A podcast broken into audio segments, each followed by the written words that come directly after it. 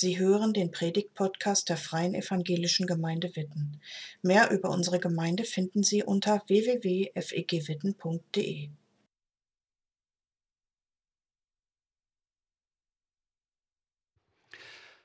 Wir widmen uns jetzt an vier Sonntagen nochmal unserem Jahresthema. Als Kinder, als Kinder Gottes spürbar befreit leben. Und dazu gibt es diese kleine Predigtserie, die Anja Strömann, Hans-Werner Kube und ich geplant haben, die uns jetzt vier Wochen begleiten wird. Vom Wind der Freiheit. Es geht um vier Texte aus Römer 8 und wir wollen mal dem nachspüren, was eigentlich der Heilige Geist damit zu tun hat, dass wir als Kinder Gottes spürbar befreit leben können. Anni Schulze hat uns ein Bild gestaltet mit dem Titel der Serie, das könnt ihr jetzt mal hier vorne sehen, vom Wind der Freiheit. Ist auf den ersten Blick gar nicht so gut zu erkennen, oder?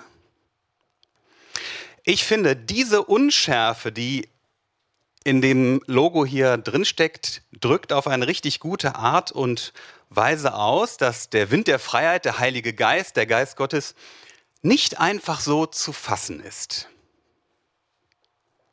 Aber er ist in Bewegung, wie der Wind. Wo Menschen sich dem Heiligen Geist, dem Geist Gottes, dem Wind der Freiheit aussetzen, da bewegt dieser Geist etwas in uns Menschen.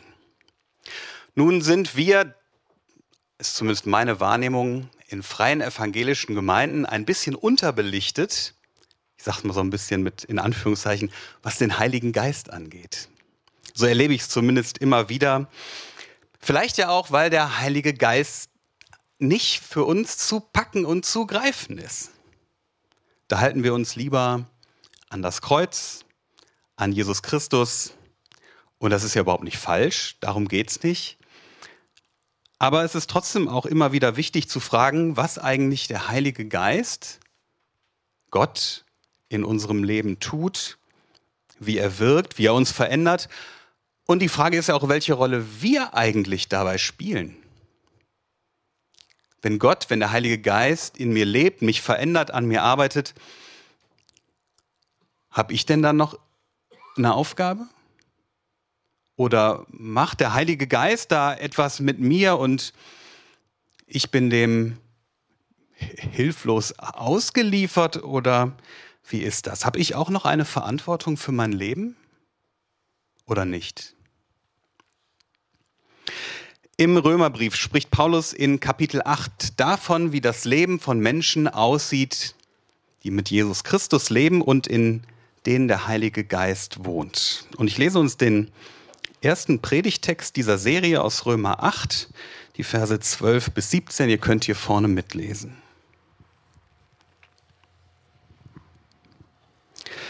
All das, liebe Geschwister, verpflichtet uns. Aber nicht unserer eigenen Natur gegenüber, so als müssten wir unser Leben von ihr bestimmen lassen. Wenn ihr euer Leben von eurer eigenen Natur bestimmen lasst, müsst ihr sterben. Doch wenn ihr in der Kraft von Gottes Geist die alten Verhaltensweisen tötet, werdet ihr leben.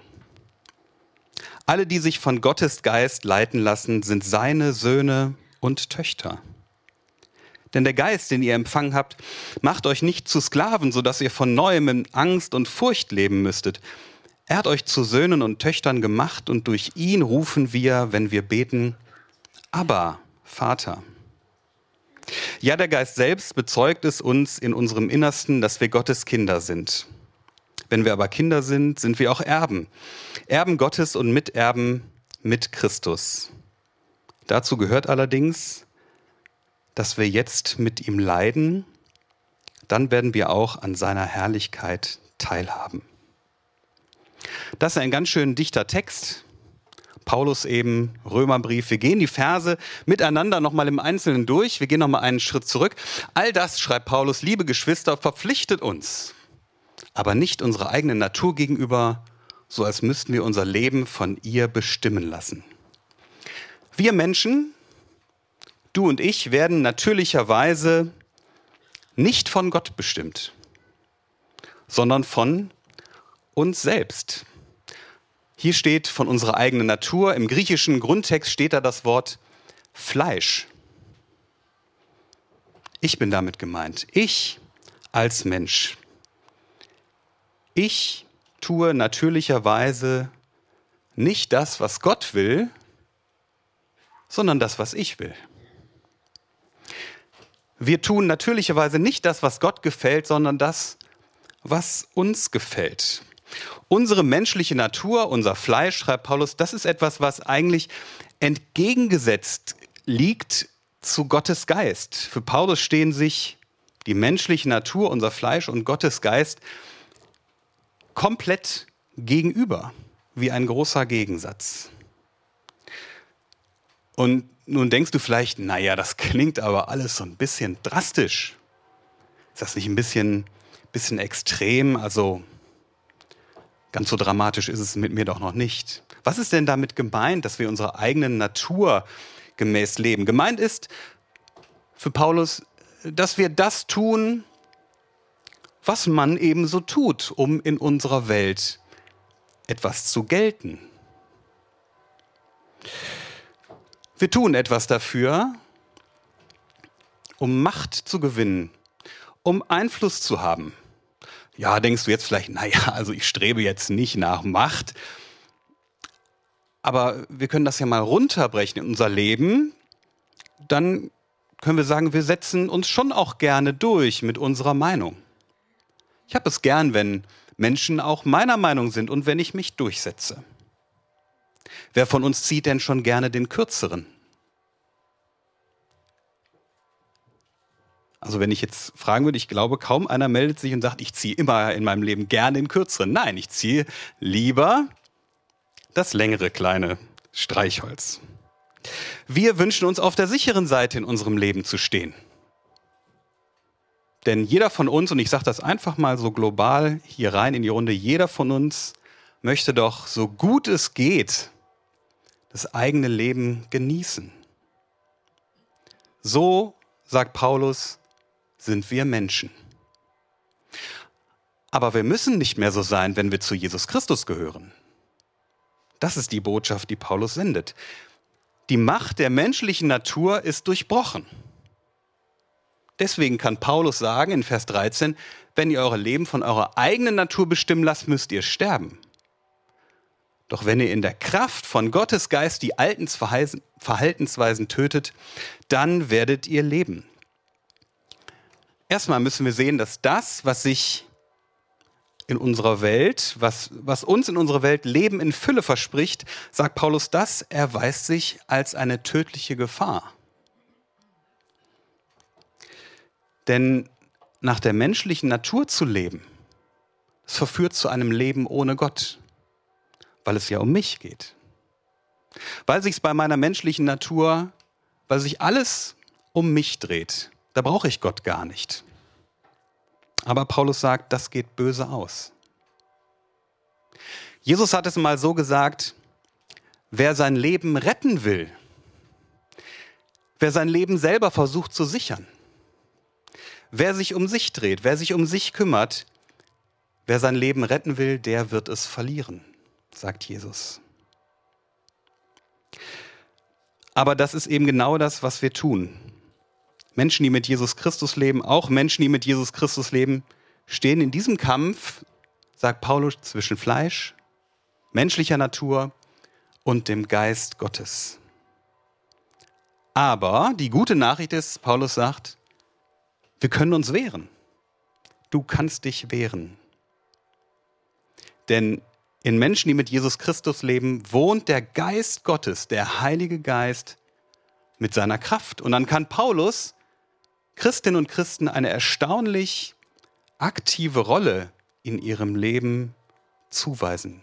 Paulus sagt, mit der Kraft des Heiligen Geistes kannst du dich, nicht musst du dich, sondern du kannst dich gegen deine eigene egoistische Natur wehren. Und dich nicht um dich drehen, sondern dich stattdessen auf Gott ausrichten.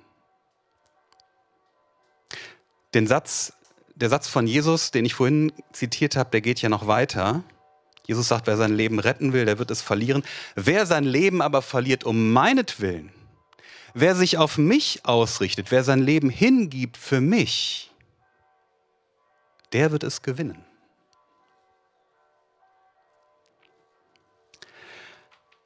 Alle, die sich, schreibt Paulus in Vers 14, von Gottes Geist leiten lassen, sind seine Söhne und Töchter. Viele von euch kennen diesen Vers wahrscheinlich, alle, die sich von Gottes Geist treiben lassen, leiten lassen, sind seine Kinder, aber im griechischen Grundtext steht gar nicht Kinder. Da steht Söhne und die Töchter sind mitgemeint. Da, wo ein Mensch mit Jesus Christus lebt, wird sie oder er nicht zur Marionette des Heiligen Geistes, das könnten wir vielleicht im ersten Moment hier auch denken, der dann mit einem Mensch macht, was und wie und wann er will. So ist es nicht. Aber Menschen, die mit Jesus leben, sind gefragt, sich für den Heiligen Geist, für seine Wirkkraft zu öffnen. Und trotzdem ist wichtig, sich immer wieder klar zu machen, die Aktivität geht nicht von mir aus. Ganz bestimmt nicht, sondern vom Heiligen Geist. Der Heilige Geist erfasst Menschen. Der Heilige Geist bewegt Menschen. Der Heilige Geist treibt Menschen an. Es geht nicht von mir aus. Und dann gilt, Menschen, die sich vom Heiligen Geist ergreifen lassen, die gehören ganz zu Gott. Wie eine Tochter zum Vater, wie ein Sohn zum Vater.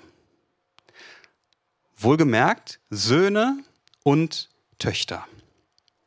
Es geht um erwachsene und mündige Kinder. Das wird auch in Vers 15 nochmal deutlich.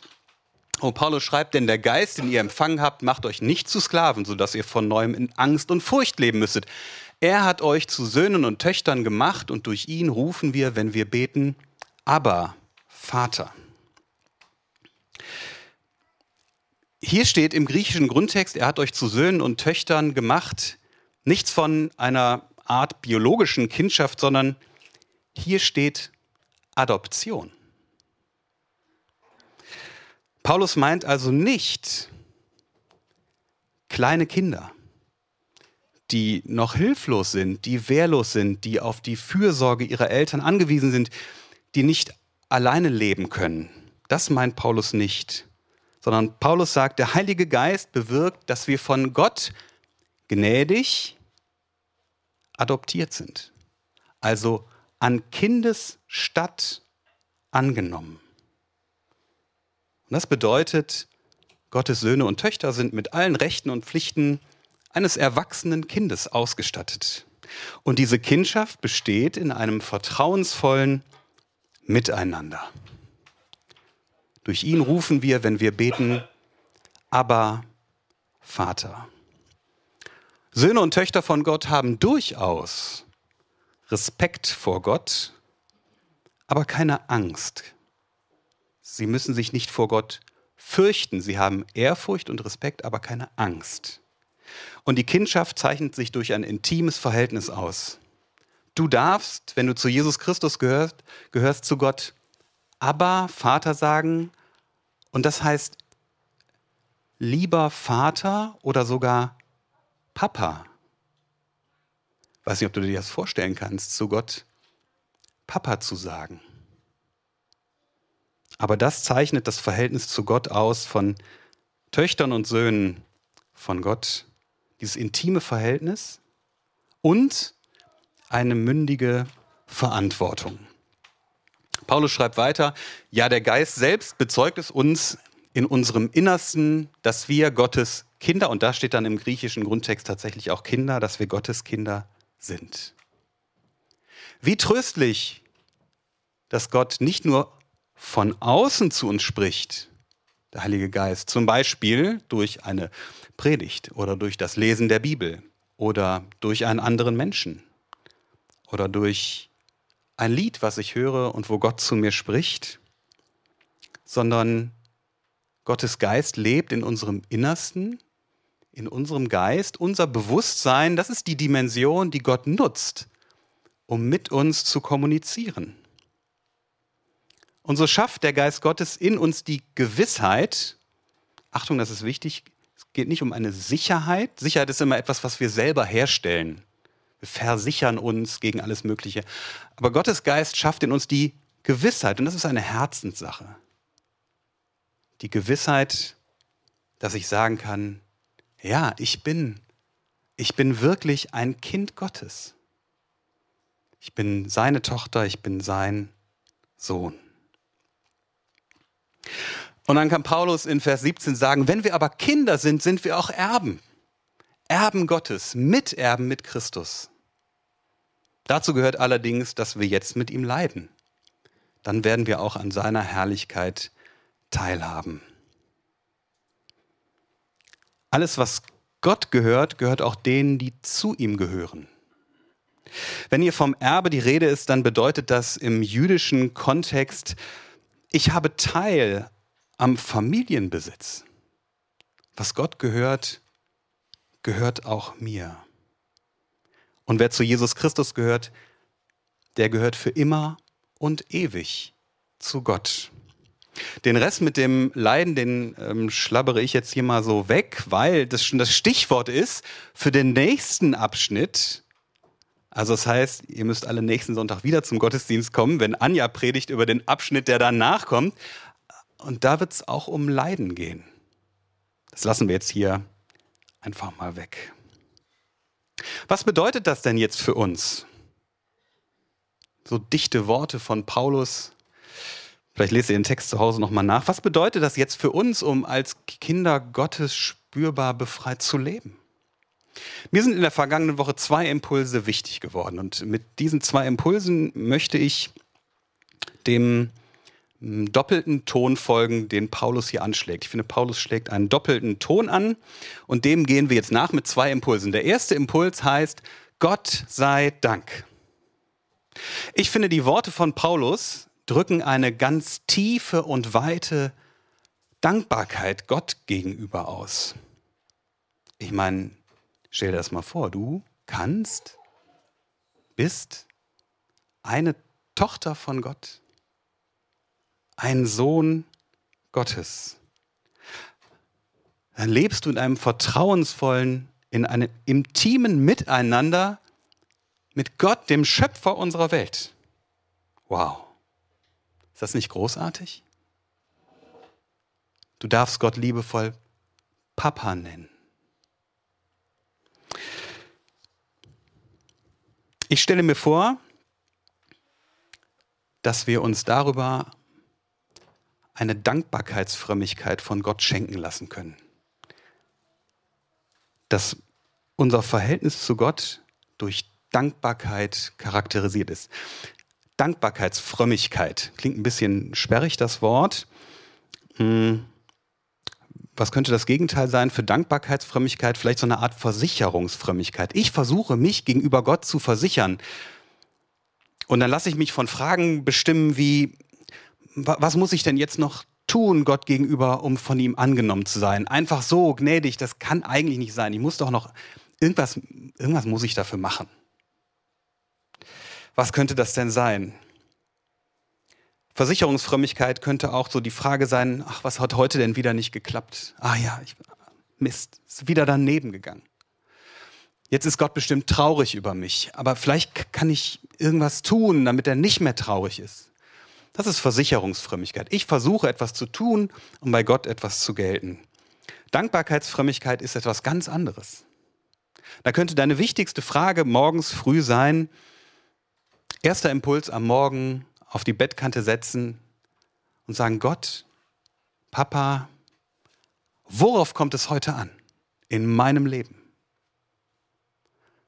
Und das Stoßgebet, die Antwort könnte sein, worauf kommt es heute an? Gott, Papa, dein Kind sein, o oh Herr, deine Tochter sein, dein Sohn sein, darauf kommt es heute an. Gott sei Dank, du hast nicht alles unter Kontrolle. Du musst auch gar nicht alles unter Kontrolle haben, weil du von jemandem gehalten wirst, der weit größer ist als du, der dir aber trotzdem heilsam und liebevoll begegnet.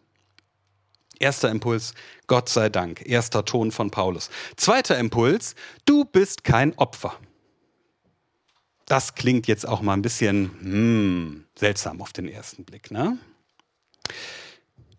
Ich meine damit, du bist vor Gott und für Gott kein hilfloses Kleinkind. Du hast eine mündige Verantwortung. Du bist kein Opfer der Umstände. Du bist kein Opfer der drastischen Erziehung deiner Eltern. Du bist kein Opfer deiner Biografie oder deiner Prägung.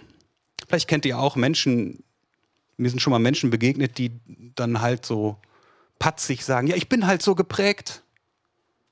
Ich habe das schon von meinen Eltern nicht anders gelernt. So bin ich halt. Kann ich auch nichts dran ändern. Ja, was soll ich schon machen? So ist es nicht, wenn du zu Jesus Christus gehörst. Paulus sagt in Römer 8, Vers 11, nun ist ja der Geist, der in euch wohnt, Achtung, der Geist dessen, der Jesus von den Toten auferweckt hat. Dieser Geist, der Tote auferweckt, der hat die Kraft, dich zu verändern dass du nicht auf Prägungen, Biografie festgelegt bist. Ganz bestimmt nicht. Also, du kannst ein liebevollerer Ehemann werden.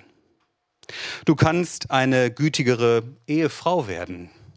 Du kannst ein barmherzigerer Vater werden, eine geduldigere Freundin und so weiter und so fort. Setzt ein, was euch betrifft. Du bist kein Opfer und deswegen will ich euch heute mal zurufen, raus aus der Komfortzone des Opferseins, liebe Leute. Ich bin halt so. Wenn du mit Jesus Christus lebst, gilt das nicht mehr für dich. Ich bin halt so. Andererseits kannst du die Veränderung auch nicht selber bewirken und krampfhaft hervorrufen, darum geht es nicht, sondern das macht der Heilige Geist. In seinem Tempo. Das ist nicht unser Tempo. Was ist dann meine Verantwortung? Deine Verantwortung? Im Wirkbereich dieses Heiligen Geistes zu bleiben. Sich dem Heiligen Geist auszusetzen, die Hand aufzumachen, die Hände aufzumachen und zu sagen, wirke du, verändere du mich. Meine Hoffnung ist, dass ihr heute Morgen ein, vielleicht ein bisschen Lust bekommt, euch diesem Heiligen Geist, dem Wind der Freiheit auszusetzen, ihn in eurem Leben wehen zu lassen, ihm Raum zu geben, damit ihr spürbar befreit leben könnt als Gottes Töchter, als Gottes Söhne spürbar befreit leben in Beziehung zu Gott. Dankbar. Aber auch in Beziehung zu euch selbst, gnädig mit euch selbst. In Beziehung zu euren Mitmenschen, liebevoll und barmherzig. Amen.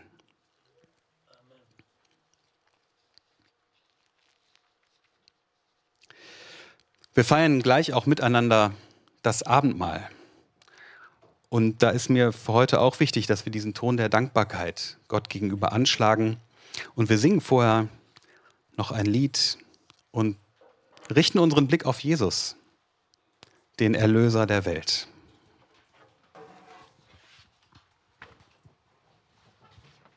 Danke fürs Zuhören. Sie wünschen sich jemanden, der ein offenes Herz und Ohr für Sie hat? Wir haben ein Team von Seelsorgern, das sich freut, für Sie da zu sein und vermitteln Ihnen gerne einen Kontakt. Anruf genügt unter Witten 93726.